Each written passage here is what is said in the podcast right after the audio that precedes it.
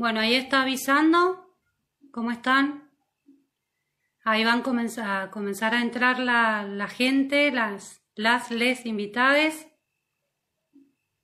Mientras tanto, les voy comentando de que este vivo es parte del ciclo Convivo con la ESI. Voy, hoy vamos a estar eh, celebrando también el Día del Activismo por la Diversidad Sexual. Eh, se cumple años de fallecimiento de Carlos Jauregui y vamos a tener como invitadas a eh, Lilo y Sol, que son dos padres del colectivo de niñas, adolescentes trans, no binarias y familias. A ver, ahí hacemos entrar. Vamos a esperar al colectivo. Hola. Hola. Hola. ¿Cómo están? Bien, todo bien. ¿Vos cómo estás? Bien, ¿se ve bien ahí? Sí. Perfecto, se escucha bien. Bien, bien. ¿Cómo están? Bien. Un poco nerviosos. Un poco nerviosos, sí. Bueno, ojalá salga todo bien y que, que tengamos la, la, conexión a favor. Lamentablemente en el vivo anterior eh, a Ingrid no la pudimos ver porque, bueno, nada, falló la cámara y fue una lástima no verla, pero sí pudimos escucharla. Así que ojalá ahora funcione todo a nuestro favor. Ojalá. Bueno, les comentaba a quienes van ingresando de que la intención de este video es que hablemos sobre infancias y adolescencia trans y no binaria y que cuenten un poquito del colectivo eh, en el que ustedes son parte, ¿les parece? Sí. Bien. Bueno, comenzamos. ¿Cómo, ¿Cómo nace el colectivo? ¿Cuáles son los objetivos? El colectivo nació en un encuentro de niñas y adolescentes trans en el año pasado, que organizó la de la Antena, y surge la necesidad de poder compartir experiencias, conocimientos, herramientas, apañar también, porque por ahí vivimos situaciones difíciles y está bueno como tener ese calorcito de alguien que está en la misma situación que vos y puede entender perfectamente. Bien, sí, era un encuentro que se realizó en la Universidad Nacional de Cuyo, ¿verdad? Sí, sí. Sí, ¿Y usted, cómo? En agosto del año pasado. En agosto del año pasado, o sea que están cumpliendo su primer año. Sí. Bien, ¿y cuántas familias lo integran al colectivo? Eh, aproximadamente 10. Bien, 10 familias. Y ustedes, digamos que se encontraron en ese colectivo, en ese encuentro de la Uncuyo, y antes no tenían contacto. Eh, en ese encuentro de la Uncuyo participamos eh, varias familias de las que hoy integramos el colectivo y que no nos habíamos encontrado antes. Eh, yo particularmente con una familia sí me había hablado por teléfono y fue la primera familia de acá de Mendoza con la que pude compartir ciertas cosas porque era como un momento así como medio solitario. Eh, y después, este año se han unido varias familias más, incluyendo a Lilo. Lilo es nueve. Sí, hace unos meses nos incorporamos al colectivo. Es importante también el sentido del vivo, es eh, difundir y, y, mostrar que en Mendoza también hay de este tipo de organizaciones, porque conocemos una muy muy, o sea, hay una muy conocida de una gran lucha que es Infancias Libres de Buenos Aires, pero que, bueno, por ahí las provincias que no son de Buenos Aires, que son por ahí un poquito más conservadoras, que no hay tanta apertura y demás, es importante ofrecer estos espacios para poder difundir y saber que se pueden comunicar con ustedes y que, bueno, que se hermanen en la lucha, digamos. Sí, se pueden comunicar con, con nosotros a través del Instagram, de Facebook, tenemos como colectivo de niñas y adolescentes trans y no binarios y por esos medios. Bien. Bueno, y a ver, y para hay un tema como muy muy importante, muy cuestionado, muy bastardeado, que es el lenguaje inclusivo.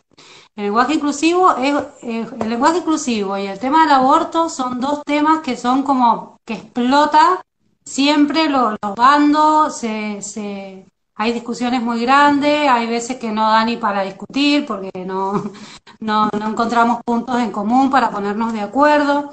¿Qué piensan ustedes eh, como, como individualidad y como colectivo del lenguaje inclusivo?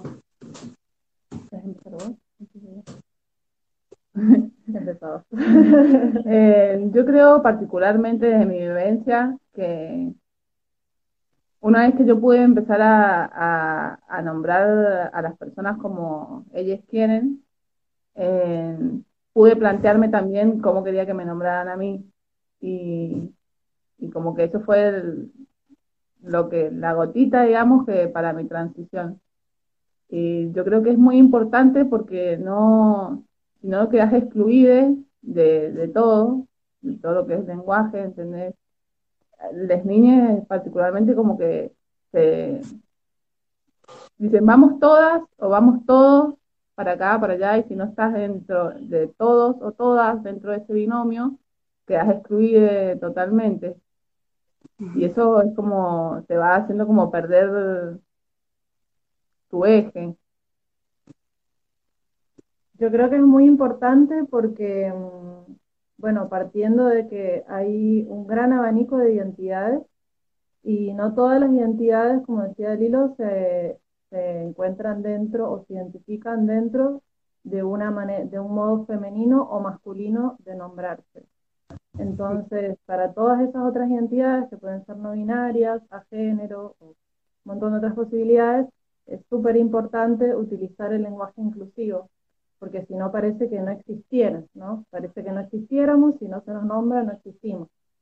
Eh, y es súper importante en todos los ámbitos. Y la verdad por qué creen? Sí, justamente eso. ¿Por qué creen que hay tanta resistencia en función de eso? ¿Por qué es tan difícil y ahí nomás, digamos, cuando uno habla con el chiques o todes o incluso todos y todas, ya desde el todos y todas, sí, siguiendo este binarismo que estamos tan acostumbrados y acostumbradas a tener, eh, ¿por qué la gente le cuesta tanto entender que hay una nueva, hay un nuevo movimiento, que somos quienes, las personas, quienes transformamos el lenguaje, transformamos la RAE, transformamos el diccionario? Ahí nomás te salen con el diccionario y con esto no está permitido y de esto no se puede hablar. ¿Qué piensan de eso? ¿Qué, ¿Cómo se identifican ustedes con, con el lenguaje inclusivo? Bueno, a mí el lenguaje inclusivo me representa, eh, como soy una persona no binaria, una transmasculinidad no binaria, me representa y me hace sentir parte. Eh, me hace sentir parte de las conversaciones, de los espacios, porque que también alguien, con, en esto que decís vos de de que están, la gente está tan reticente a, la idea del lenguaje inclusivo, cuando alguien eh, hace ese cambio de mentalidad, ¿entendés? Que está bueno y eso se va contagiando a otras personas. También creo que por eso también cada vez más personas lo, usan y no nos dejan afuera. sí, claramente. Perdón. Creo que es la misma resistencia a cualquier cambio, ¿viste? Eh, personas que por ahí no pueden eh, cuestionarse lo que tradicionalmente es de alguna manera, eh, también les cuesta aceptar que existan identidades que son no binarias. Y existen desde siempre, solo que no se nombran, entonces parece que no existieran, pero estamos. Entonces, un modo de de, de hacer valer nuestros derechos, de poder em, ser parte, es que se nos nombre. Es, a veces un poco difícil acostumbrarse a hablar inclusivo, no es fácil, creo que a todos nos ha costado un poco, ¿no? Pero creo que es eh, también ponerse del lado de la aceptación, de las diferencias, de que todos somos diferentes y, y bueno, que este es como el clic para poder empezar a usarlo. Sí, tiene un trabajo, digamos, de diario de, pensar y cuestionar y criticar las palabras que ya tenemos totalmente naturalizadas, que cuestan tanto decir, por ejemplo, feliz día del niño, feliz día de la niña, feliz día del niñe, ¿sí? Entonces son cosas que estamos acostumbradas las personas en general a, hablar y, está, es parte de nuestro lenguaje y cuesta un montón.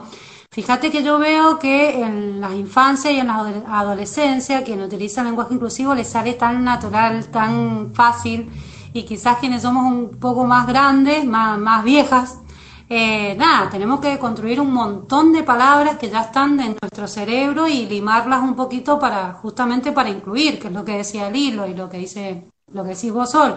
Eh, si no lo nombramos no existen y en realidad están y ese es el sentido de que puedan mostrarse y, y que puedan dar la palabra en decir acá estamos y yo soy esto y soy ella ¿Entendés? Por ejemplo, el año pasado lo que pasó con, el, con la vicedirectora que saludaba buen día chiques, está bien, le hicieron un sumario y la trasladaron de escuela, cuando era algo que, que dolió un montón en la comunidad que venimos luchando, peleando y militando la ESI, porque o sea, chiques, tampoco era que había sido una cuestión grave ni había faltado ninguna, al contrario, lo que estaba haciendo es incluir a estas personas que no están dentro del chico y del chica. Pero quedó ahí como un poco cuestionada, quedó sancionada, porque a ver, no le armaron un sumario de sanción, pero al trasladarla a instituciones, como más o menos. ¿Me entendés? Entonces tenemos las normativas que nos defienden, que tenemos que cumplir y que tenemos la obligación de hacerlo como garante de derechos, pero que también tenemos estas otras partes que están en contra de esta situación y de esta ampliación de derechos que están, no están encima. Y eso es re difícil. ¿Qué piensan ustedes? Es muy difícil, yo, creo que también eh, no es casual, porque en realidad mm, el lenguaje es poder y existen relaciones de poder y por, por por lo mismo es por lo que tanto se han eh, resistido la gente en nombrar también a las mujeres y no solo a los varones. Eh, cuando se habla de humanidad, por lo general se dice el hombre, no existe solo el hombre, existimos un montón de, de otras identidades, entonces yo creo que ese mismo poder es el que se resiste a que seamos nombrados, nombrados todos. Entonces, creo que en ese sentido, transformar el lenguaje también es ponernos en valor. Eh, eh, meterlo, aunque moleste, hablemos inclusivo, utilicémoslo, eh, incluyamos. Bien, me parece genial. Me parece genial. Ustedes me decían de que eran padres de una familia ensamblada. Es como todo lo que está bien. el cerebro por todos lados. Justamente esto de que viene de esto que viene de hablando del lenguaje inclusivo, ¿qué significa ser sadres? Están madre, padre y el sadres. Bueno, el sadre sería como el, mamá o papá de, en el lenguaje inclusive, inclusivo. Eh, nos representa, a mí me representa eh, porque es todo el binomio de, de la mamá mujer y el papá varón, eh, y que en todos lados tiene que ser así. Y, y no, no es así, eh, sino como que nosotros, ay, me perdí lo que iba a decir. bueno, puedo seguir yo. Bueno, Padres vendría siendo una palabra también inclusiva que se refiere a las personas que criamos y que no nos identificamos dentro del título madre o padre.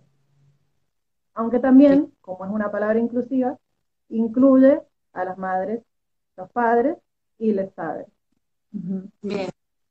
Sadre es la palabra inclusiva de maternar y paternar, en su, en su sentido más amplio. Sí. sí, porque justamente cuando hablaba y comentaba gente que que estamos, digamos, que trabajamos, que estamos en contacto con estas cosas, y decía, van a estar dos sadres, ¿qué es lo que es sadres? ¿Por qué se le dice sadre? No es una palabra dentro de, lo que acostumbramos y lo que no acostumbramos en realidad, es una palabra nueva que se está también eh, metiendo, como el todes que fue como furor, ahora el sadres tiene su, su categoría de importancia.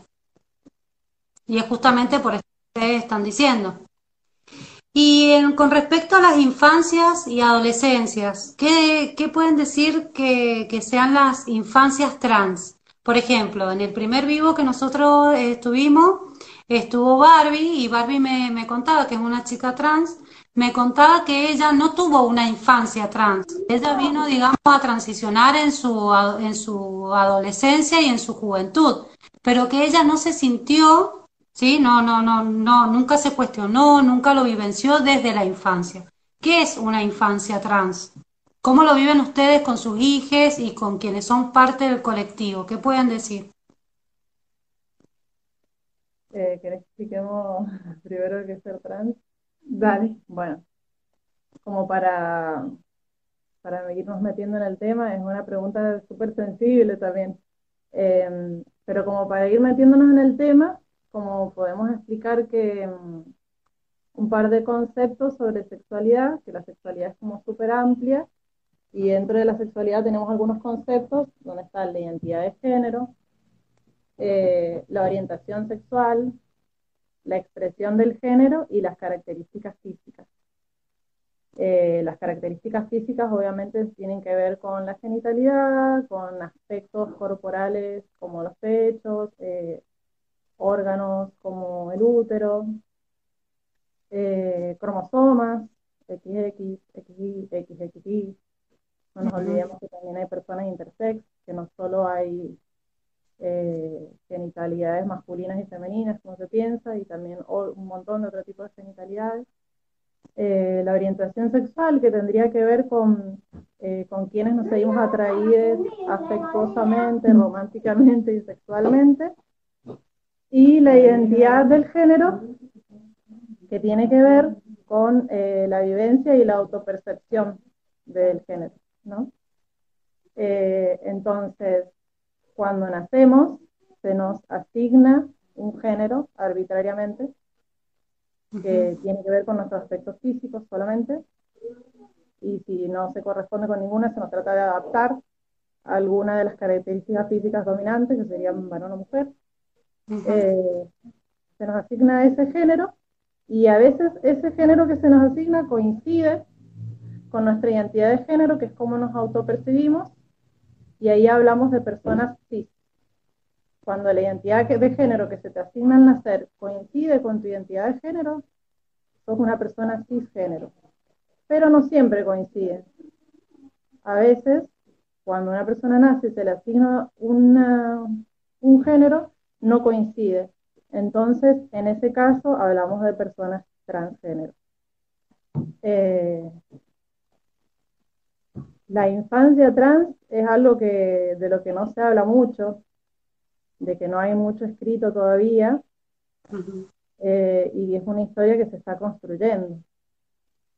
Y también hay eh, un fuerte rechazo por parte de la sociedad, y yo creo que ese rechazo tiene que ver con una cuestión muy adultocéntrica, porque se piensa que las niñas no, no tienen ideas propias, no pueden autoconocerse y no pueden saber quiénes son porque se piensa que no están preparadas. Pero la identidad de género eh, aparece desde muy pequeña. Eh, incluso mi hija empezó a manifestarlo a los dos años. Entonces, la infancia trans es eh, algo que se está construyendo, que siempre existió y que ahora estamos luchando porque se acepte es eh, poder permitir ser libremente, acompañando, cuidando, eh, buscando información, abrazando, aceptando. no sé si decir algo Bueno. Sí, yo creo que parte también pensaba en esto de, de la libertad que tenemos como, como familia, de esa libertad que le podemos dar a nuestros hijos de que sean. Entonces, por ejemplo, yo le decía a mi hija mm, la semana pasada, cuando empezamos a armar todo esto, le digo, ¿vos sos nena? Y me miró, viste, así como, me dice, sí, le digo, ¿vos sos mujer? Sí, me dice, claro. Aparte charlamos un montón, ella rehabla con el lenguaje inclusivo, es la rara de la escuela, viste, como todo, es todo lo que está bien. Y le digo, ¿y por qué sos mujer? O sea, me, nació la, la pregunta de decir, ¿y por qué sos mujer? Y me hace, ¿me entendés? O sea, claro, no sabe. No se ha de decir porque me dijeron que fuera mujer, porque nada, está bien, hay vulva y demás, genitalidad.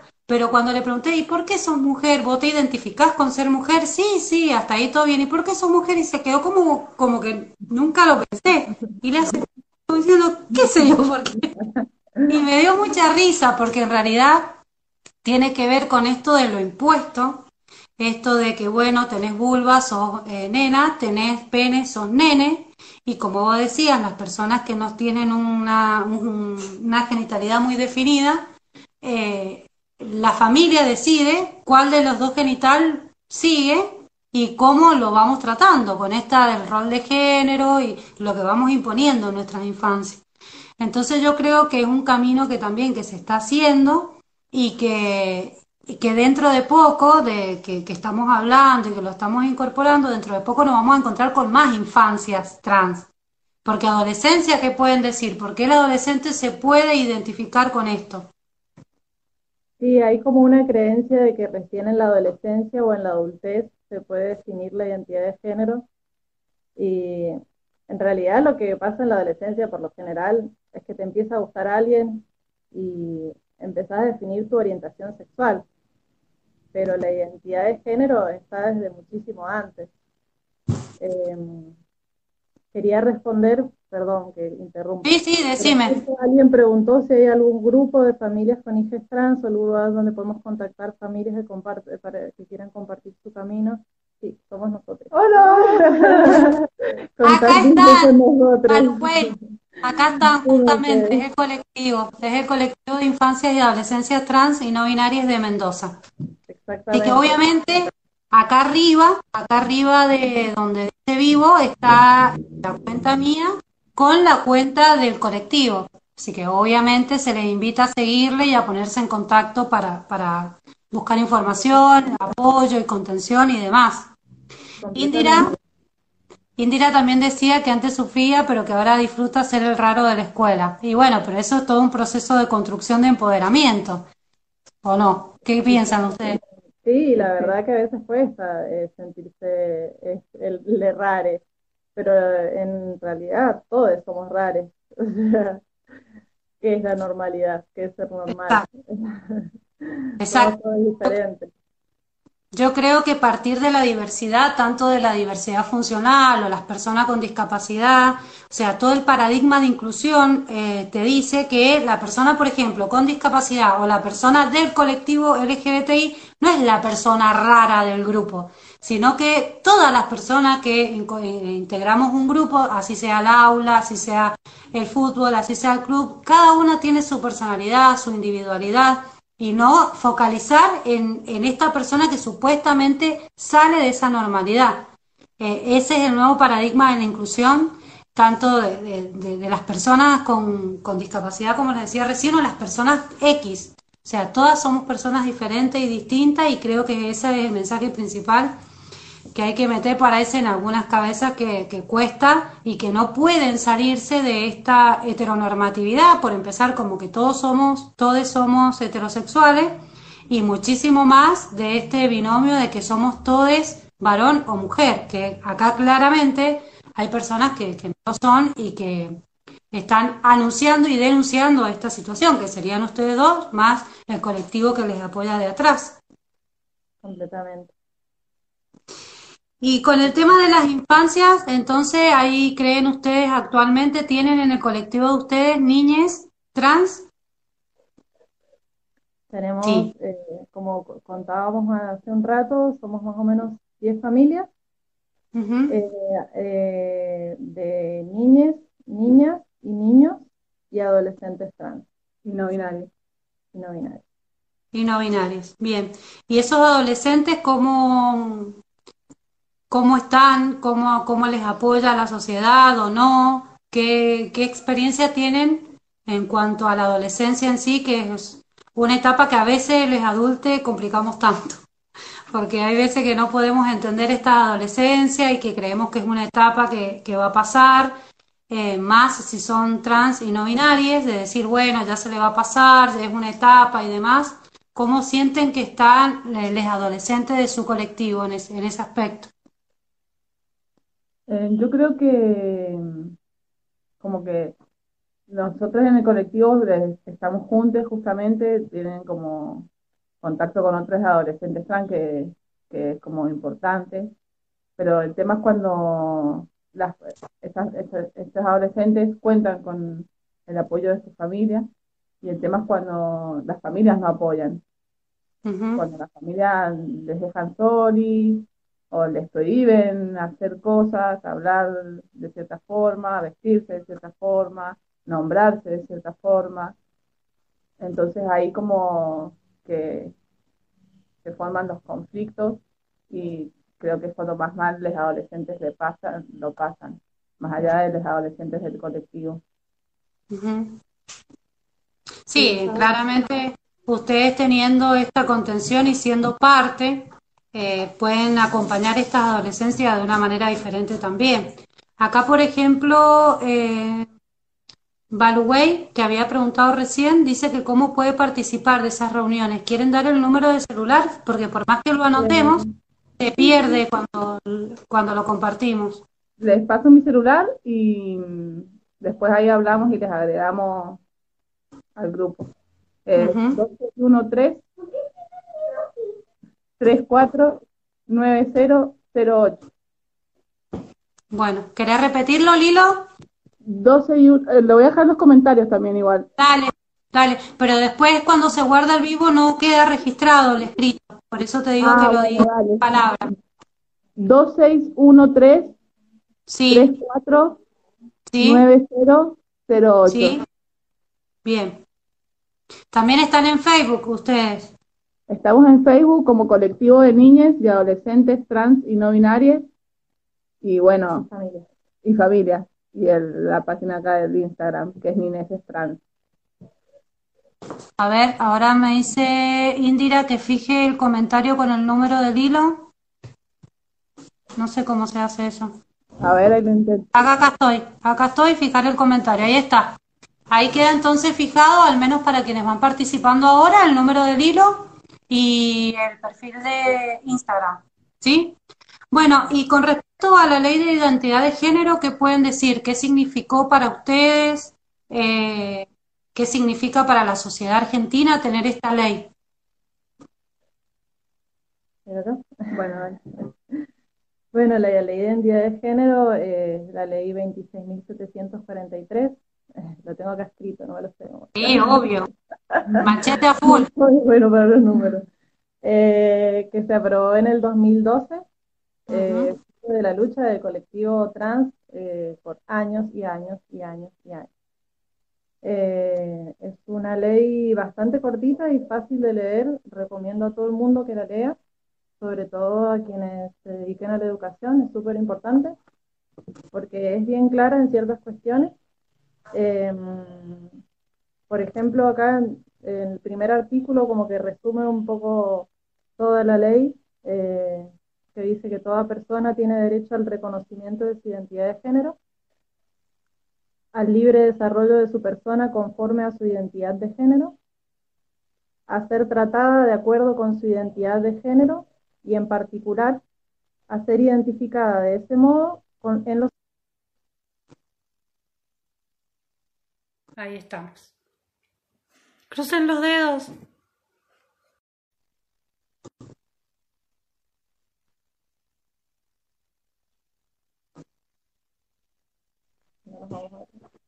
Ay, por favor.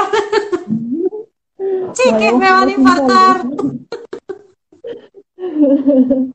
¿Qué pasó? ¿Se quedaron sin datos?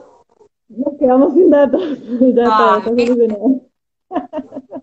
Hay que armar un mercado para urgente para el colectivo. Es opción, ¿eh? Es opción. Bueno, Sol, nos estabas contando lo de la ley de identidad de género, ¿querés repasar un poquito eso?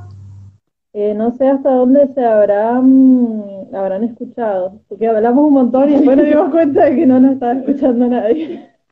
Bueno, lo que pasó fue eso, se cortó en un punto cuando estabas nombrando los artículos, se cortó en uno de los puntos y yo quedé y no sabía si se había caído la conexión mía o la de ustedes. Después no importa porque cuando lo baje y lo suba a YouTube estas partes se editan y queda todo re bonito. Así que si querés arrancar con lo de la ley de identidad de género. Bueno, eh, la ley de identidad de género, súper importante. Eh, para mí me facilitó bastante cuando mm, acepté y pude empezar a acompañar a mi hija eh, como persona, como niña trans.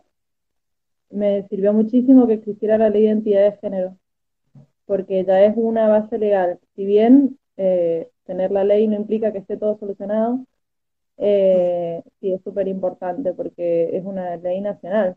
Entonces no es lo mismo ir a hablar eh, yo como padre, con mi punto de vista, que ir con una ley en mano que tiene un montón de, peso, ¿no? y les contaba que como empieza la ley, eh, súper importante lo que nombra, que dice, artículo 1, derecho a la identidad de género. Toda persona tiene derecho al reconocimiento de su identidad de género, al libre desarrollo de su persona conforme a su identidad de género y a ser tratada de acuerdo con su identidad de género y en particular a ser identificada de este modo en los instrumentos que acrediten su identidad respecto de los o el nombre de pila imagen y sexos y sexo con los que ahí es registrada. Eh, así empieza. Después el artículo 2 como que define lo que es la identidad de género, que también está bastante peor. A mí me sirvió mucho. El artículo 12, que habla sobre el trato digno, deberá respetarse la identidad de género adoptada por las personas, en especial por niñas y niños y adolescentes. No dice niñas la ley, pero bueno. Eh, que utilicen un nombre de pila distinto al consignado en su documento nacional de identidad. O sea, no hace falta que vos te hagas un cambio de documento para que se te respete tu nombre elegido y tu género autopercibido. O sea, por ley se tiene que respetar. Eh, Eso es súper importante aclararlo. Eso es súper importante aclararlo, Sol, porque en algunas instituciones me ha llegado el comentario de estando en proceso de, cambio de DNI, las personas, algunos docentes particularmente, eh, no respetaban esta, este nombre autopercibido esperando ese cambio de DNI. Entonces, toda la institución respondía con el nombre de, que se había puesto esta persona en particular, menos una docente que le llevaba con el nombre que figuraba en su registro, esperando y haciendo alusión que hasta que no hubiera un cambio legal, no, esto no se iba a hacer. Entonces, este artículo de trato digno que vos decías claramente no se estaba cumpliendo y que son situaciones que hay que denunciar. Totalmente. Eh, hago yo. Dejen, dejen estas niñas que, que, sean libres. la mía está metida en la pieza.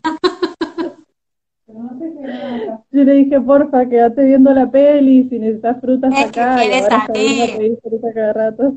No, y quiere, salir, olvídate. Está orgulloso, quiere aparecer en cámara, olvídate, le encanta. Sí, sí, quiere salir. El otro día veía... A ese sí, salir. El otro día veía una compañera de ustedes que también se había metido su, su hija en, el vivo ahí, estaba chusmeteando ah, todo en el colegio de, de psicopedagogas. Sí, la celeste. Me reía mucho. Sí, tal cual. Bueno, el tema entonces, con esto de la ley de identidad de género, ¿querías decir algo más? Sí, quería decir que, mm, que bueno, que bueno que dije, dijiste ese ejemplo, a mí también me pasó, eh, no con la maestra de mi hija, porque fue bastante respetuosa con eso, si bien como que tuvimos charlas, largas horas de charla como para... Mm, eh, nada, porque básicamente no entendía y no tenía las herramientas para acompañar. Em, respetó siempre su nombre elegido. El primer año que, que transicionó mi hija fue después de las vacaciones de invierno y en ese momento todavía no se había cambiado el nombre pero cuando se lo cambió al año siguiente fue llamada por su nombre elegido sin ningún problema. Pero sí, eh, los directivos me pedían eh, el documento con el nombre. Y de hecho creo que no le cambiaron el nombre en el GEM eh, hasta que no estuvo el DNI.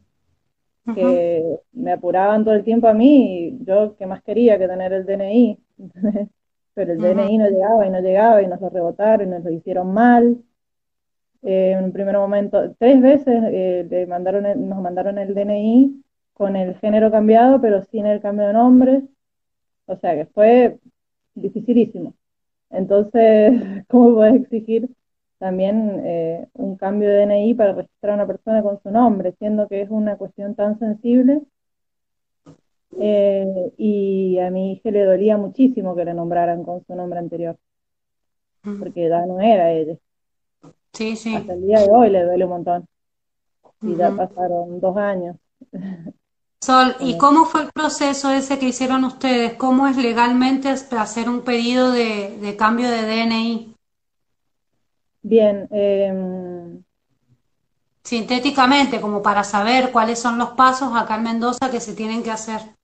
Acá en Mendoza, para niñas y adolescentes, em, lo que hicimos nosotros y lo que sabemos que han hecho otros eh, quizás alguien que esté escuchando del colectivo y haya tomado otro camino lo puede también compartir, fue acercarnos a Casa de Gobierno. Eh, y en Casa de Gobierno lo primero que hicimos fue hablar con una abogada, eh, con Eleonora Lam, y ella como que nos asesoró, nos acompañó. Em, lo primero que hicimos fue hacer el cambio de la partida de nacimiento, que ese es el primer paso para para hacer la... Mm, ah, me olvidé la palabra. Bueno, Sí, el de DNI. Sí. Eh, la partida de nacimiento estuvo bastante rápido, creo que tardó uno o dos meses, creo que tardó la partida de nacimiento en llegar. Y una vez que llegó la partida, eh, hicimos el trámite ahí mismo, en el CDR de la Casa de Gobierno, eh, del cambio registral, cambio de DNI. Uh como, no, como había sido el primer caso en Mendoza de una persona tan pequeña, en ese momento eh, mi hija se, autodefinía nena. Después eh, fue teniendo algunos cambios y actualmente se denomina una niña, pero eh, empezó siendo una niña trans. Em, siendo de esa identidad, que sería una trans binaria, una, una niña trans, eh, no fue tan difícil porque los cambios registrales eh, generalmente cuando son así, de cambiar de mujer a varón o de varón a mujer, eh, son fáciles de hacer. Lo que es difícil y que todavía no se ha logrado son los DNI para personas no binarias, ni adultas ni niñas. Dentro del colectivo tenemos un adolescente que está esperando hace un año o más su DNI, solo tiene su partida de nacimiento sin género y todavía no tiene el DNI. Imagínate lo difícil que es estar sin un DNI. Yo les comentaba recién, mientras ustedes estaban conectando, no sé si me habían podido escuchar, que el año pasado eh, se, fue, fue el primer caso, pero sí tuvieron que presentar un recurso legal, no solo la ley de identidad de género, eh, para Caro Jero, que fue la primera persona eh, a nivel nacional y no sé si a nivel internacional también, que en su sexo, que dice varón o mujer, logró que se pusiera una línea. O sea, hay casos, hay antecedentes que ya está pasando, pero sé que fue un caminito. Eh, ella junto a otra persona, ella porque lo hizo público, hay un montón de notas que la pueden buscar, es médica, eh, la pueden buscar. Eh, ella junto a otra persona que no quiso exponerse, no, no quiso, digamos, contar su testimonio, eh, fueron los dos primeros casos que hubo acá en Mendoza. O sea, antecedentes hay, lo que no sé si tuvo que presentar algún recurso legal aparte de la ley propia de identidad de género. Bueno, está buenísimo que nombres a Jero Caro porque sí, fue muy mediático el caso, yo leí notas, mi mamá me compartía las notas, decía, mirá cómo un, un DNI no binario, qué sé yo, genial, buenísimo, era un, es un antecedente re importante. Pero eh, lo que en realidad pasa con Jero Caro es que todavía no recibe su DNI. Ah, lo bien. que ha recibido Jero Caro es su partida de nacimiento. Así que también está en espera desde ese momento, pueden buscar las notas desde cuándo ya se había, em, ya se había hecho público que había recibido su DNI, bueno, no, el DNI lamentablemente todavía no lo recibe. Ningún DNI sin género se, se está imprimiendo, ni siquiera lo están imprimiendo, porque la excusa que ponen es que el RENAPER, que es el sistema durante, mediante el cual se registran, de donde se fabrican los documentos, digamos, eh, tiene una base binaria, varón o mujer, y no existe otra opción. Entonces. Es tan difícil, es tan difícil apretar un botoncito y agregar una casilla. Es la misma resistencia con el lenguaje, con la inclusión de las identidades transgénero, de las identidades no binarias. Es la resistencia. Qué buenísimo, Sol, que hayas hecho esa, esa aclaración, porque yo estaba convencida, sabía que la partida, como vos decías, la partida de nacimiento, eh, el adolescente que está con ustedes la tiene, y pensé que el DNI tenía una línea, era lo que decían en toda la, en todos los medios. Era lo que se esperaba, pero nunca sucedió. ¿Y qué les han dicho? ¿Qué, hay que esperar? ¿Hay posibilidades de que eso vaya a pasar? ¿O todavía no, no hay nada? Y mira, ahora está se están debatiendo y armando una ley integral trans, eh, donde iría incluido eh, eh, que, se, que hubiera estos cambios en la, en la, emisión de los DNI que permitiera eh, que en el género eh, no hubiera nada o que apareciera otra identidad de género que no fuera la F femenina y la M masculina. Sí, yo creo que lo ideal sería, más allá de las personas no binarias, que esa parte de, en el documento desapareciera. Y chao, ¿me entendés? Que no nos clasificaran por varones y por mujeres, sino que desapareciera sexo y listo. O sea, no me parece que sería como lo más acertado para todas las personas. Sí, es completamente eh, invasivo también que todo el mundo sepa qué sexo tenés, ¿no? es como que, bueno, en todo caso, yo creo que hay personas que han luchado tanto para que se reconozca su identidad, por ejemplo, las feminidades trans, para las cuales es súper importante que en su DNI aparezca una F femenina. Eh, lo que a mí me parece súper violento es que se asigne eh, arbitrariamente al nacer. Yo creo que todos deberíamos poder decirlo eh, cuando ya podemos hablar cuál es nuestro género para que salga consignado en el DNI. No es una cuestión completamente violenta, pero sí, había una lucha tan grande por las identidades trans para poder en, que sean reconocidas que me parece que tendría que ser opcional que aparezca o no el género en el DNI. Bien. Y con respecto acá en Mendoza, lo que, lo que habían lo que habíamos hablado recién sobre tu hija y sobre ustedes y de, de Carojero o Jero Caro, eh, en Mendoza salió una resolución al comienzo de año que alcanzó a llegar justo antes de que comenzara la cuarentena. Eh, tengo, no anoté el número, pero es el 332, ¿puede ser? 362, sí. La resolución bien, 362. Bien, eh, es nada, me puse feliz cuando llegó a la escuela, me dijeron, mira, Tomás, mira lo que llegó. Eh, esa resolución eh, establece estas imposibilidades de, de, de, que una persona no quiera respetar la identidad de estas personas. O sea, llegó después de un montón de años Sabemos que la ley se dio en el 2012 la identidad de género y en el 2020, después de ocho años, llega una resolución de la Dirección General de Escuelas que acá en Mendoza hay que decirle a algunos senadores que no hay ministro del Ministerio de, Educación, sino Dirección General de Escuelas, y que, eh, que llegue eso a nuestras instituciones es mundial. ¿Qué es lo que pueden decir de esa resolución? Eh, yo creo que es una gran herramienta porque eh, sucedía esto que cuentas Sol, de que vas a la escuela y te piden el DNI, eh, de que, o como contás vos, que si a una persona se le antoja no nombrarte como te tiene que nombrar, como que no tenés un, escudo con el cual ampararte. Y ese, la resolución esa para mí es eso. Es como ir a la escuela y solo con, con los papeles y y presentarlo. Y nadie te tiene por qué decir nada.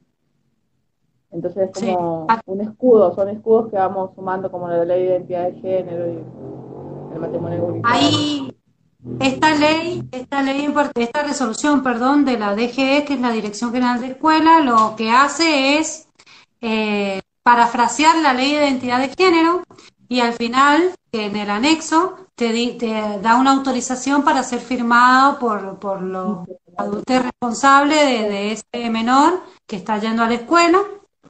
Y nada, simplemente como eso, o sea, es muy fácil, es muy fácil poder hacerlo. Pero bueno, no se ha alcanzado, no se ha alcanzado a, mm, difundir porque salió ahora, no sé, no sé si fueron dos días antes de que comenzara el 16 de marzo la cuarentena en Mendoza y no sé si le llegó a todas las escuelas y cómo la, están trabajando en sí. Pero bueno, también es importante que con este vivo quede claro que eso ya existe en las instituciones escolares y está estipulado por la Dirección General. para alumnos que sus padres les apoyen, si no me equivoco, ¿no? Sí, Sí, es algo que, estamos criticando desde que, desde que salió este, esta resolución, que es súper importante, como decías, que también se basa en la ley de identidad de género y en un montón de otros derechos, eh, pero que tiene esta cuestión que sería importantísimo cambiarla. Como decíamos hace un rato, las chiques del colectivo de niñas, adolescentes trans, no binarias y familias tienen algo a favor, que es que son familias que les apoyan. Entonces, si yo tengo que llenar el formulario eh, para solicitar que en la escuela registren a mi hija con su nombre autopercibido y que le nombren de la manera que tienen que nombrarle, yo lo firmo sin problema. Pero hay otras familias que no lo van a hacer. Sol, y respecto, con respecto a eso, ¿le niñe o adolescente no puedes eh, pedirlo eh, por una misma o tiene que sí o sí firmar este adulto que yo decía recién? la resolución tal y cual está ahora eh, pide la firma del adulto responsable, como decía Jorge recién. O sea que si no tiene la autorización de su, de su padre, madre o padre, no puede acceder a ese derecho. Entonces es algo que es súper importante que también se, modifique de esta resolución. Porque imagínate que eh, lo más importante para una niña y adolescente trans o no binaria es la aceptación de la familia. Si parte tiene la aceptación de la familia, que es esa base de contención y que permite ser y poder vivir tu, identidad plenamente, poder construirte, poder expresarte, tenés una gran base, aunque tengas toda la sociedad en contra. Si vos no tenés esa base, por lo menos que la escuela acompañe. Entonces, si hay familias que no van a firmar esos formularios, eh, que no queden esas niñas sin ser reconocidas. Eh, tienen también el derecho a existir. Eh, está el derecho en esta ley de identidad de género que estábamos leyendo recién. Toda persona tiene derecho a tener una identidad de género. Entonces, no, no, no, debería ser solo bajo la aceptación de la familia, porque la verdad la mayoría de las veces no está. Sí, es tal cual. Es tal cual y aparte eh, Barbie lo decía en el primer vivo de que cuántas personas cuando ya se pueden autodefinir como trans, en el caso de ella como chica trans, las echan, las obligan a prostituirse, les niegan derechos como la educación, la salud, la casa, el hogar, la familia. Es real lo que vos decís. Yo lo pensaba recién en un ideal como ustedes, un ideal de familia que acompaña y que, que apaña y que hace que sus hijos se respeten justamente estos derechos. Pero qué difícil es para las niñeces y adolescencias que no cuentan con, la, con, el acompañamiento familiar. Porque más allá de lo que decían ustedes, eh, saben que ustedes tienen la herramienta de poder discutir con docentes o directivos que no quieren respetar este tipo de leyes, que lamentablemente hay un montón pero peor aún para estas niñas y adolescentes que no, ni siquiera su propia familia puede velar por sus propios derechos, que hay también lamentablemente un montón. Completamente. Quería agregar que esta resolución como que también eh, está buena porque es también un escudito, además de la ley de identidad de género, que la ley de identidad de género está muy buena, pero como que hacen falta más resoluciones, porque bueno, esto que ha salido en la DG está buenísimo y estaría bueno, bueno, con los cambios que estamos pidiendo, ¿no? Sería buenísimo que existiera también eh, algún tipo de resolución que considere eh, el trato digno en la salud pública, por ejemplo, o privada, en el sistema de salud. Porque también nos ha pasado a nosotros y a otras familias llevar a nuestras hijas al médico y, y tratar de explicar que también está en la ley, que cada vez que tiene que nombrarse en público una persona se tiene que nombrar de, con su nombre autopercibido y con su género autopercibido. Y eso no se cumple. Claro. también. Sí, no. Es un cambio de tanto... Entonces, bueno, como que está bueno y es también el puntapié para que empiecen a aparecer em, otras formas de garantizar los derechos a las personas trans, niñas, eh, adolescentes. Niños, sí, sí, yo creo lo, Ay, perdón, se me había cortado. ¿Me escuchan bien? Sí, sí. Yo creo que mm, el sistema educativo y el sistema de salud está atrasado 200 años, que es la edad que prácticamente tiene la escuela. Eh, es como, está muy atrasada y cuesta muchísimo incorporar estas leyes, estas, estos derechos, estas corporalidades. Y en función de eso, eh, en la escuela, que es a lo que particularmente me interesa como educadora y como, como persona que, sin ser, o sea, soy lo más eh, mujer, cis, heterosexual, y sin embargo tengo que andar peleándome con todo el mundo porque no quieren cumplir un derecho de una posible caso, o sea, quieran la jornada, estamos hablando de una persona X Estamos hablando, bueno, ¿qué va a pasar cuando alguien venga? O sea, nos ponemos a discutir en base a, posibilidades que pueden ser y que cueste tanto. O sea, eh, no es que Ingrid lo decía la, en el vivo anterior también, ella como docente, como lesbiana, pararse y hablar con sus compañeros y decir, bueno, yo acá estoy, yo existo, acá esta es mi, usé el matrimonio igualitario, la ley, usé la ley de fertilidad asistida y hasta el día de hoy tiene que discutir o debatir con ciertas personas que ni siquiera aceptan que pasen estas cosas dentro de la escuela. ¿Me entendés? Y sin hablar de situaciones que pasan por parte de la familia, por parte de armar jornadas de ESI. Por ejemplo, hoy día, eh, hoy día salió una nota en, la radio Libertador, en la AM, eh, que justamente decía un senador el día martes acá en Mendoza, hizo un matete de situaciones de que, eh, no me acuerdo el nombre de ahora, pero si alguien lo tiene, por favor me lo escribe, que es un senador eh, pastor evangélico. No, Bonarrico. Bonarrico. Romano, no, Bonarrico. Y bueno, y lo que dijo fue terrible de que en las salas de cinco le estábamos mandando eh, material de ESI a hijos y queríamos corromper y que quería, o sea, él, él está, claro que está, queríamos adoctrinar y lo que quería era pedirle explicación al Ministerio de Educación de la Nación, de la provincia, que no tenemos, o sea, no tienen idea cómo es jerárquicamente, sí, bueno, rico, patético, eh, está pidiendo que por favor tratemos, eh, tratemos, no, traten ellos como senadores, la situación de por qué estamos dando ESI sin autorización de los padres. O sea, la ley de ESI tiene 14 años. 14 años tiene la ley de ESI. Y la ley dice que es el derecho de niños, niñas y adolescentes, y hay que incorporar niñas, a recibir la educación sexual. Y ahora se está llevando a la legislatura de Mendoza de que se que quiere explicación por parte de la DGE porque ciertas docentes en Guaymallén están dando educación sexual y adoctrinando mentes tan chiquitas y tan perversas. Yo creo que ve este vivo y le da el patatón al hombre. Se infarta de ganas Invitémoslo. Y el perverso es él. Teléfono, teléfono.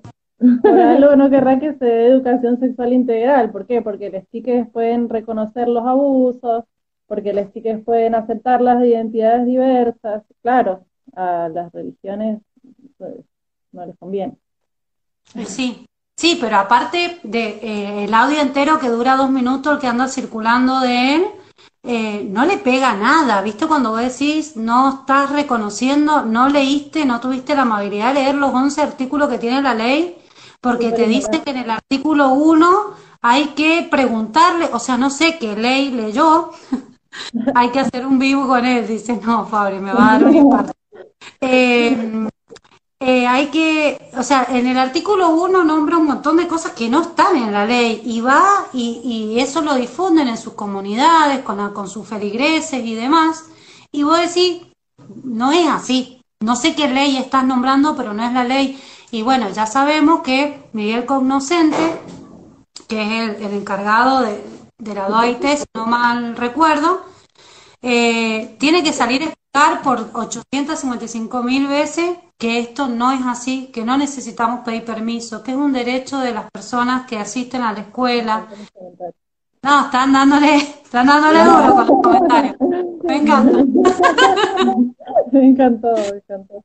Eh, pero bueno, a ver, yo entiendo y siempre estoy en este que, que me, me, clavo tres horas de, de, de, de meditación, decir, bueno, son pensamientos, hay que respetarlo. ¿viste? Trato de ver en qué momento de la vida coordino para ver a partir de dónde podemos empezar a mediar y de dónde podemos empezar a, a charlar. Pero no podés mentir, básicamente, y no puedes decirle, eh, o sea, decir que la ley dice cosas que no son. Claro. ¿Me entendés?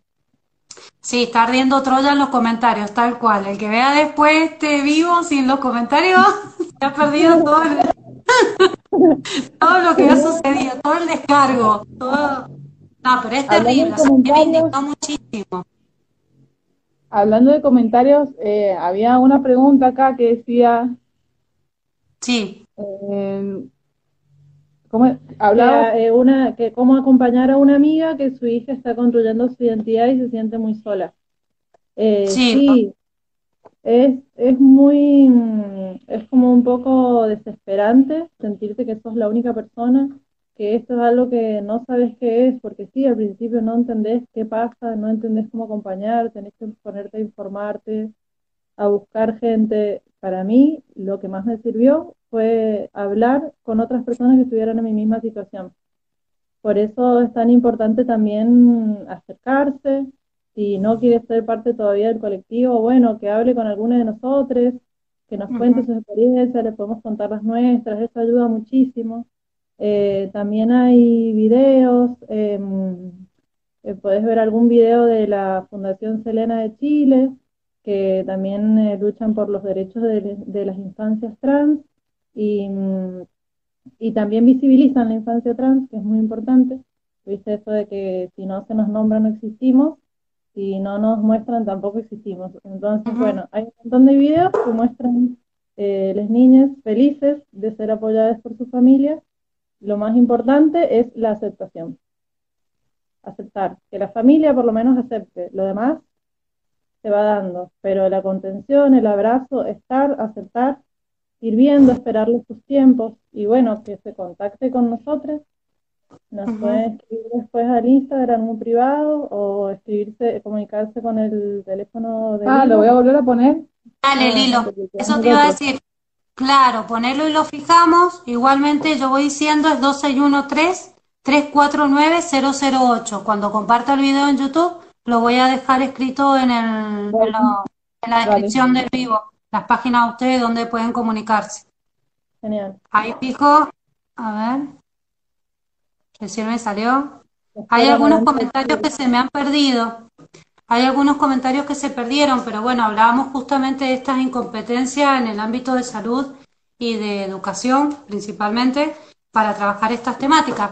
Chile, peor, porque si tiene una ley nueva, muy nueva, de, de un montón de luchas eh, con la ley de identidad de género, pero no incluye las infancias. No, la ley de identidad de género de Chile solo eh, sirve,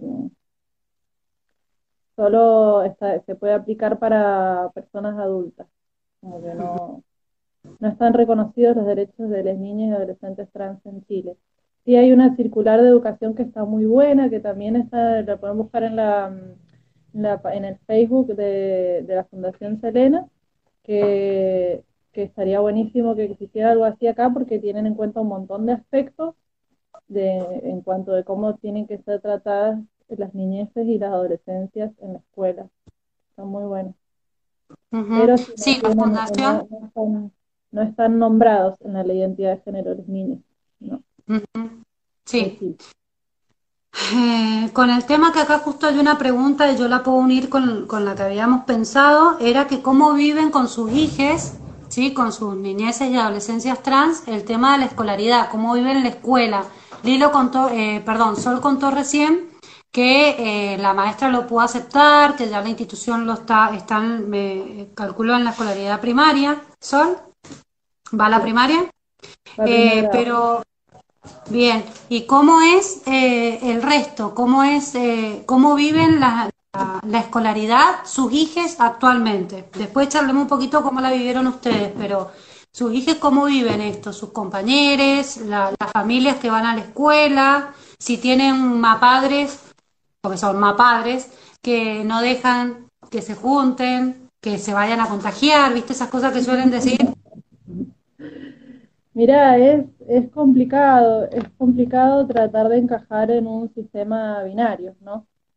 Em, hay un montón de cuestiones que, que tienen diferentes niveles de violencia que suceden en la escuela que a veces son cuestiones que tienen que ver con no comprender, tener ciertos cuidados ante las sensibilidades de una personita trans y, y otras que son más abiertamente violentas, cuestiones que suceden. Eh, mm,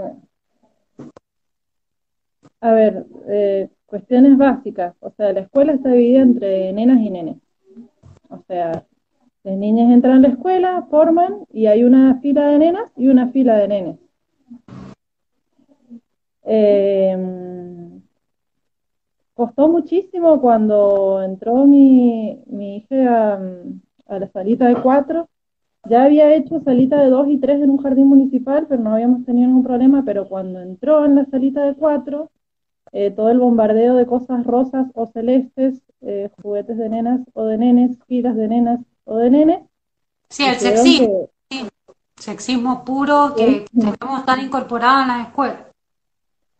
Directamente eh, se identificó nena con una fuerza, con una fuerza, o sea, eh, se empezó a vestir de rosado cuando pudo, cuando yo me animé también a que saliera a la calle vestida con la ropa que quería usar, porque tampoco fue muy fácil para mí. Em, empezó a usar vestido todo el día, todo el día se, vestía de rosado, todo quería pintarlo de rosado, era como, eh, como que creo que medio le obligaron a que eh, se metieran uno de esos dos equipos. Bien. El equipo celeste o el equipo rosa. Eh, fue difícil, em, si bien en la salita de cuatro, bueno, yo como hablé un montón con la señora, que fue la misma señora que la acompañó en la salita de cinco, Em, empezaron a tener, eh, ella personalmente fue muy dulce y empezó a tener como un montón de consideración. Entonces, eh, primero lo que hizo fue hacer una sola fila eh, de todos juntos, sin separar nenas y nenas. Eso me pareció hermoso. Em, pero no duró mucho. En la salita de cinco ya había de nuevo filas de nena y nena, y como mi hija ya se había cambiado el nombre por uno de princesa, para que no hubiera dudas de que era una nena, eh, ya se, firmó, se formó en la fila de las nenas. Eh, otra cosa que pasa en la escuela, eh, cuando le tomaban lista, le hacían levantar las manos a los nenes y después hacer levantar las manos a las nenas. Entonces contaban cuántos varones hay, cuántas nenas hay. Y me acuerdo de la vuelta, nunca le gustó ir a la escuela, ahora está feliz porque no va. Eh, una ¿Y qué le va a gustar? una de las tantas veces que me quedé porque no me dejaba que me fuera, eh, que vi eso, que levantaban las manos los nenes, levantaban las manos las nenas, y uno de los nenes dice, bueno, con su nombre anterior que ya no existe, dice, no levantó la mano. Y salta su amigo del alma con quien se ha criado y le dice, ¿por qué no es un nene? porque no quiere ser un nene, le dice así, saltó la dice, que no quiere ser un nene. Y la maestra dice, ay, que no quiere levantar la mano. dice, no, le dice de nuevo, no quiere ser un nene. Y la maestra me miró así, y yo le dije, es verdad. Entonces, bueno, la escuela divide todo de una manera binaria. Los baños también. Los baños hay uno para Esa era la pregunta, claro, esa era la pregunta que decía cómo hacen en las escuelas con los baños. Que fue, no fue tan difícil en la salita 4 y 5 porque tenían el baño dentro de la salita Y antes de los baños, de las puertas diferenciadas de nenes y nenas, había otra puerta. Entonces lo que la maestra hacía era decirle, vos, entra y cerrá esa puerta. Y vos adentro, entra al baño que vos quieras. Son baños. Eh, después, bueno, ahora este año empezó el primer grado y fue tan poquito lo que alcanzó a ir em, que mucho no pudimos vivenciar sobre esta cuestión, pero sí, desde que se definió niñe, nunca más quiso entrar a un baño público. No existen baños de niñez. Hay baños de nenas y baños de nenes. Entonces, eh, a cualquier lugar donde fuéramos era quedarse así, quiete, que a mí también me está pasando ahora, de paso. No sabemos a qué baño entrar, la verdad, porque todo eh, no encajamos en ningún lado. Entonces, esas cuestiones son muy complicadas en la escuela. Eh, detalles como, no sé, los, los regalitos, que son diferentes para nenes que para nenas. Pasó un año que les habían regalado vaquitas con moños a las nenas y vaquitas sin moños a los nenes. Y obvio, a Lemie le tocó sin moño, pero no dijo nada, ¿entendés? Le habían regalado la vaquita y un, una campanita de Navidad con un moñito. Entonces cuando íbamos saliendo como que hizo este gesto de acercar la campanita con el moñito a la vaquita, ¿entendés? Como poniéndole el moñito a la vaca. Entonces como me dijo, se animó a decirme cuando habíamos salido, yo quería una vaquita con moñito. Digo, bueno, vamos a decirle a la señora, no, ya está. Y bueno, si querés cuando lleguemos a la casa, le sacamos el moñito a la campanita y se le ponemos a la vaquita. Y estas situaciones no les pasan solo a mi hija, les pasan a otros niños también, a todos los niños del colectivo. Le pasaba a, una de las niñas que eh, los regalitos eran o corbatitas o moñitos. Y salió llorando por, sin ninguno de los dos regalitos. Pasan estas cosas que tienen que empezar a cambiar, eh, tiene que ampliarse el, el, abanico de los colores. Los colores no son solo rosa y celeste, tenemos un arco iris hermoso de colores cada uno puede elegir el color que quiere. Eh, la separación binaria de las actividades tampoco tiene que existir más, porque seguimos inculcando roles de género que son los que eh, terminan eh, favoreciendo y justificando que existan tantas violencias de género. Entonces, que juegue cada uno lo que quiera, que vaya cada uno al baño que quiera, que, no sé, son cuestiones que no son tan difíciles y que hacen que una niña la pase mejor en la escuela. Sí, Sol, muchas gracias por todo esto que estás diciendo, que es tal cual, tal cual se viene denunciando, eh, que, se, que lo he podido charlar en los vivos con las otras personas que han estado participando, justamente el sexismo que hay en la escuela, que está tan naturalizado, que está tan institucionalizado. Eh, yo soy preceptora y las listas de varones por un lado y de mujeres para el otro, eh, los baños, las filas de nenas por un lado, las filas de nene para otro, eh, la educación física, los varones por un lado, las mujeres por el otro, y muchos me decían en los comentarios de esa vez que lo hablamos, no, pero eso ya no está pasando. Yo le pregunto a mi, a mis hijas y, está bien, en la primaria hacemos gimnasia eh, o educación física, perdón, todo de juntes. Pero en la secundaria está dividido en varones y en mujeres. Lo he comentado en otro vivo también, que en quinto año tuvimos que presentar una nota porque queríamos hacer básquet, o sea, simplemente queríamos hacer básquet y queríamos que nos dieran básquet. Entonces quisieron un grupo mixto. Pero en el año 2002 tuvimos que presentar nota, tuvimos que hacer un montón de cosas porque no solo está dividido en varones y mujeres, en la mayoría de las escuelas secundarias, y, no, no me animo a decir en todas, pero por ahí, sino que los deportes están seleccionados para varones y para mujeres.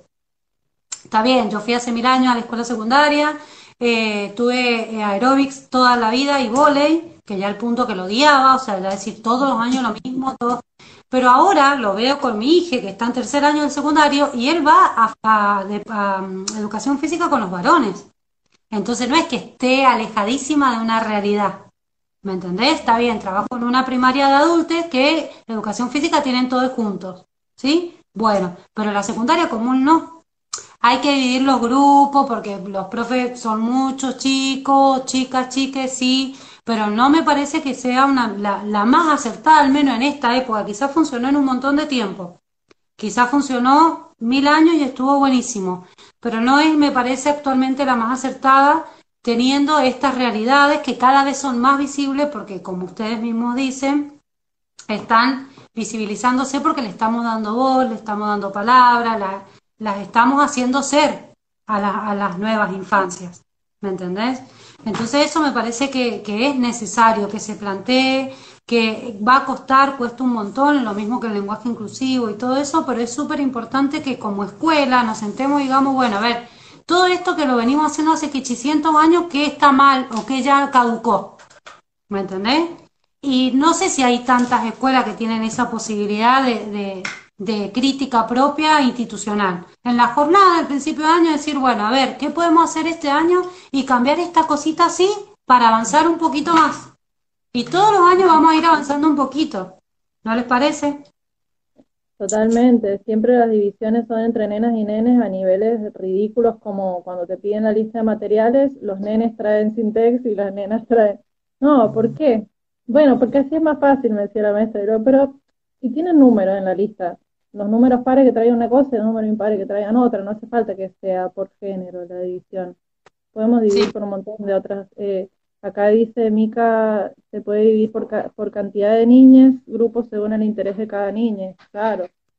Sí, no, no es difícil. No estamos pidiendo, no estamos pidiendo que abran una nueva categoría en el sistema para el DNI. Estamos pidiendo que nos arreglemos entre nosotras en la escuela cómo vamos a modificar esta situación. Sí, no, es tal cual. Chicas, ¿y ustedes qué, qué ESI tuvieron cuando, cuando fueron niñas, adolescentes. Yo tuve ese en la escuela, una clase, en todo, todo mi tema lectivo, eh, tuve una clase de una profesora que era bastante piola, pero lo único que nos explicó fue em, cómo poner un preservativo y explicadamente, o sea, verbalmente. Y sí, sí, eso. eso y sobre la menstruación. Y eso fue toda la ESI que he tenido en mi vida. ¿Y eso fue en la primaria? Lilo, eso fue en la primaria? En la secundaria, creo que en, tercero, cuarto, por ahí. Ese es el recuerdo que tenés de la ESI, digamos. Es lo único que yo tuve de ESI. Fui a, un montón de escuelas y en, solo en esa escuela me dieron esa clase que la metió la profesora, la clase, mm porque creyó que era pertinente y, la hizo, hizo lo que pudo también, por eso creo que bastante piola, como que hizo lo que pudo, como resumió un montón de cosas en, una clase de dos horas. ¿Y vos, Sol? No, no existía la de yo fui a la escuela. no existía. Me acuerdo en séptimo grado que tuve una maestra que era muy piola, muy piola, y que como que nos habló, nos separó en grupos, en un momento hizo salir a los chicos del patio y nos dejó a las chicas adentro y empezamos a hablar de menstruación y después hizo lo mismo con los chicos, ni idea que habrá hablado, eh, pero no, fue lo único, lo único que sucedió en cuanto a educación sexual en la escuela. Y eso, ¿y ustedes en sus niñas y adolescentes, cómo, cómo lo ven? ¿Tienen eso en las escuelas? No, mi hijo no, no tiene eso en la escuela. Lilo, ¿tu hijo está en la primaria también? Sí, en cuarto. Sí. Y no ha tenido hasta el momento ese. Seguro no han trabajado algo de las emociones y esas cosas. ¿Cómo te sentís hoy? Bueno. sí. Sí, eso es ESI. Sí, sí, porque eso es como lo que en la primaria, a ver, hice un posteo el otro día sobre el nivel inicial. Eh, la ha hecho como reconocer las emociones, hacer un cuentito cuando está enojado, otro cuando está triste.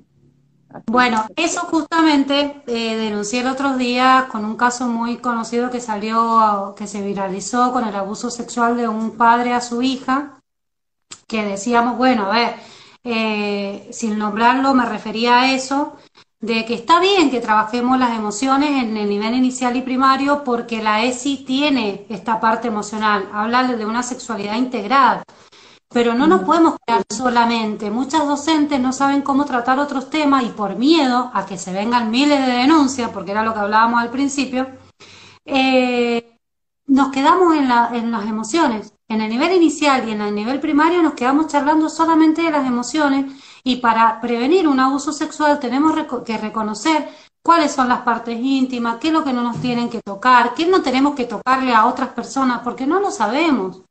No lo sabemos. Entonces nos quedamos en la parte más fácil de la ESI, por así decirlo, que es, bueno, hoy me siento dos puntos, feliz, triste, que encima le ponen feliz, feliz, feliz. Nadie dice horrible, no quiero hacer la tarea, odio la escuela.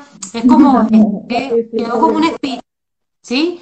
Pero pasa eso, nos quedamos en la, en la emoción, que no está mal, que no saben interpretar que esté mal, porque está buenísimo poder trabajar las emociones y demás, pero tenemos que pasar a otras, a otras temáticas que están dentro de, de los lineamientos curriculares de la ESI y que no lo hacemos y no lo hacemos muchas veces por miedo de estas personas antiderechos que no nos dejan cumplir con nuestra obligación docente. Pero te puedo asegurar que en su planificación esa seño puso que había trabajado ESI y sí, la trabajó a través de las emociones, pero ¿y todos los millones de cosas más que hay que hacer? Ese es el problema principal. Nos quedamos solamente ahí.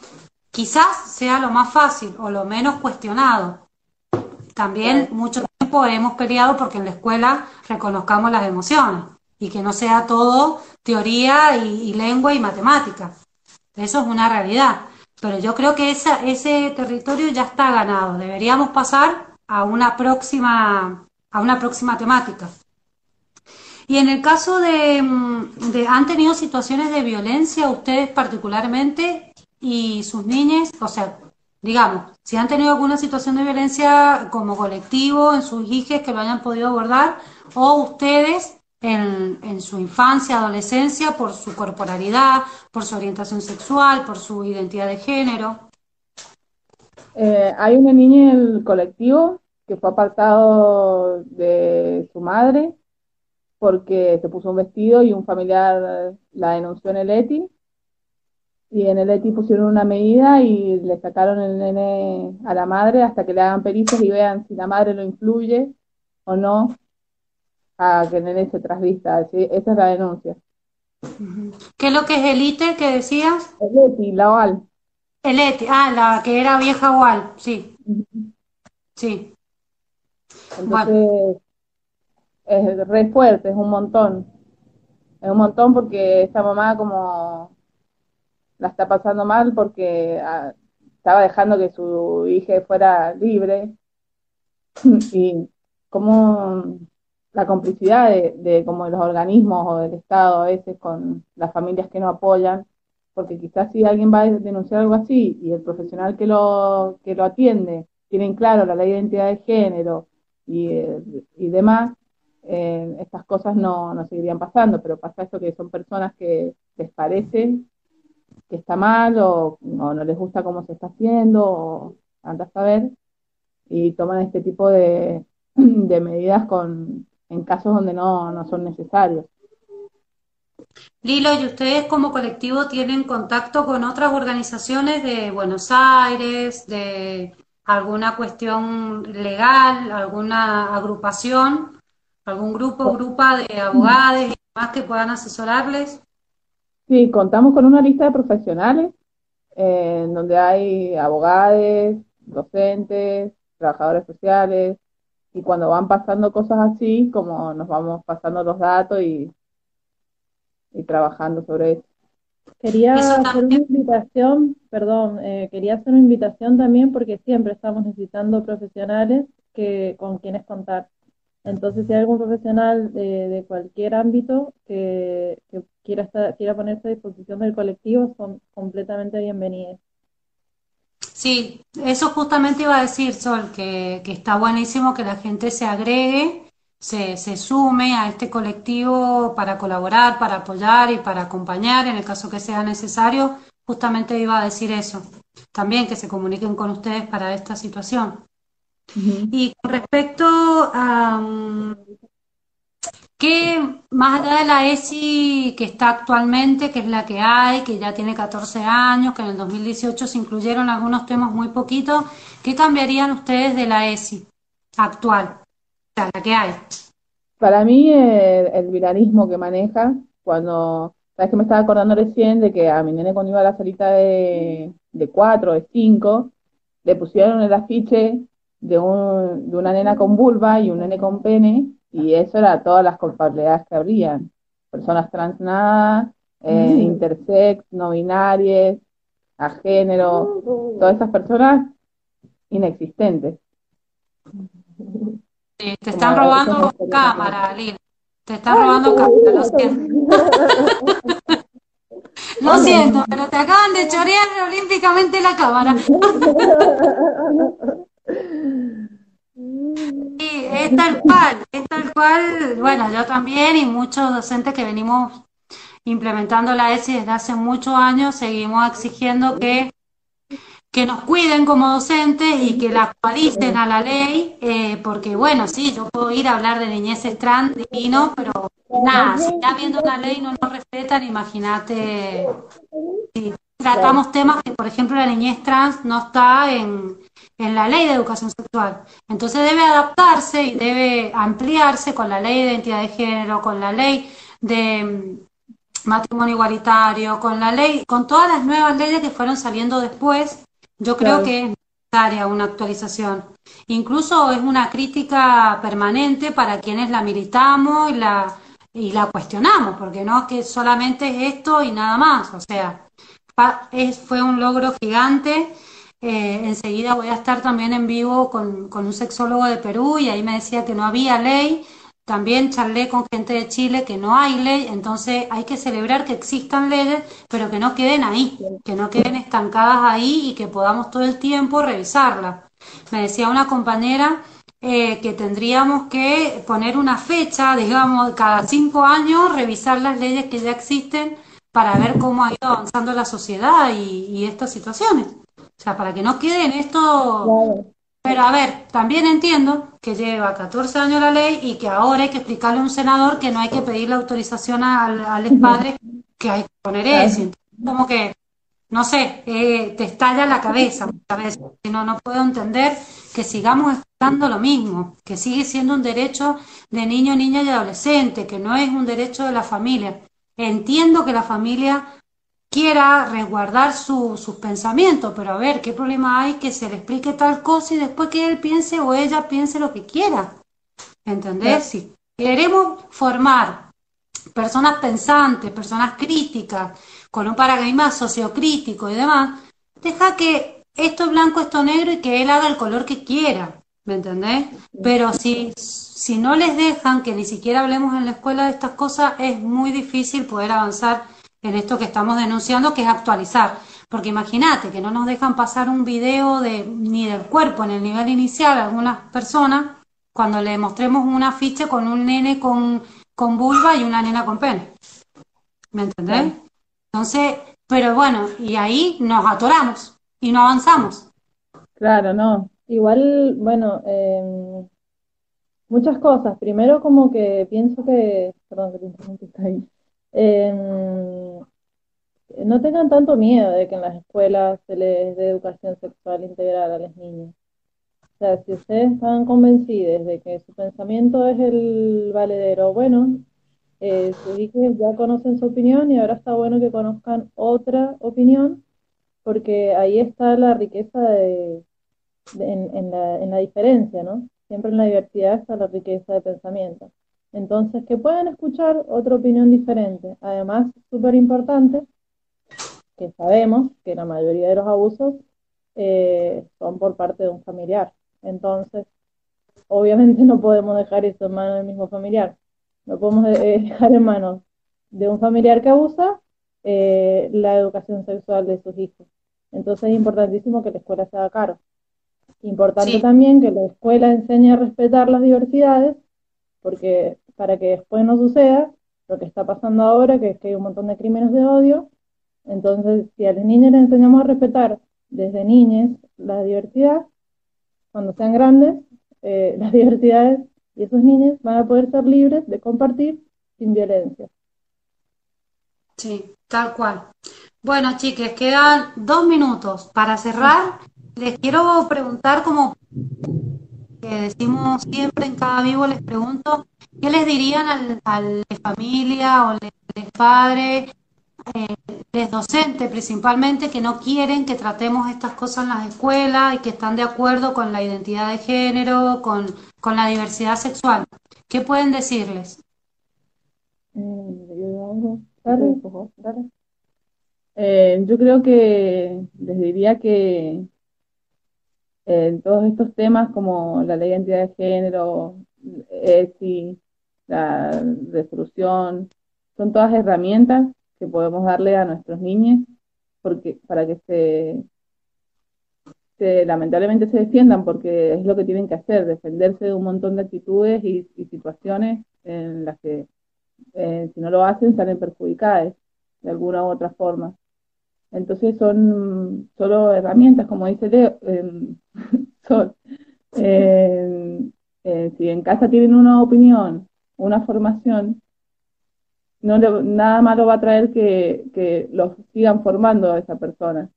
La educación no es puramente sobre de, mamá y papá o tu padre, tu tutor, tu abuela. La educación es por parte del conjunto de la sociedad entera. Entonces son herramientas para que ellos puedan hacerse valer. Bueno, Lilo, Sol, muchísimas gracias. Se corta, lo voy a partir así. Gracias por el Gracias, mil, mil gracias. Gracias, gracias. Y seguimos hablando por privado. Dale. Un besote enorme. Gracias. Gracias. Gracias. gracias.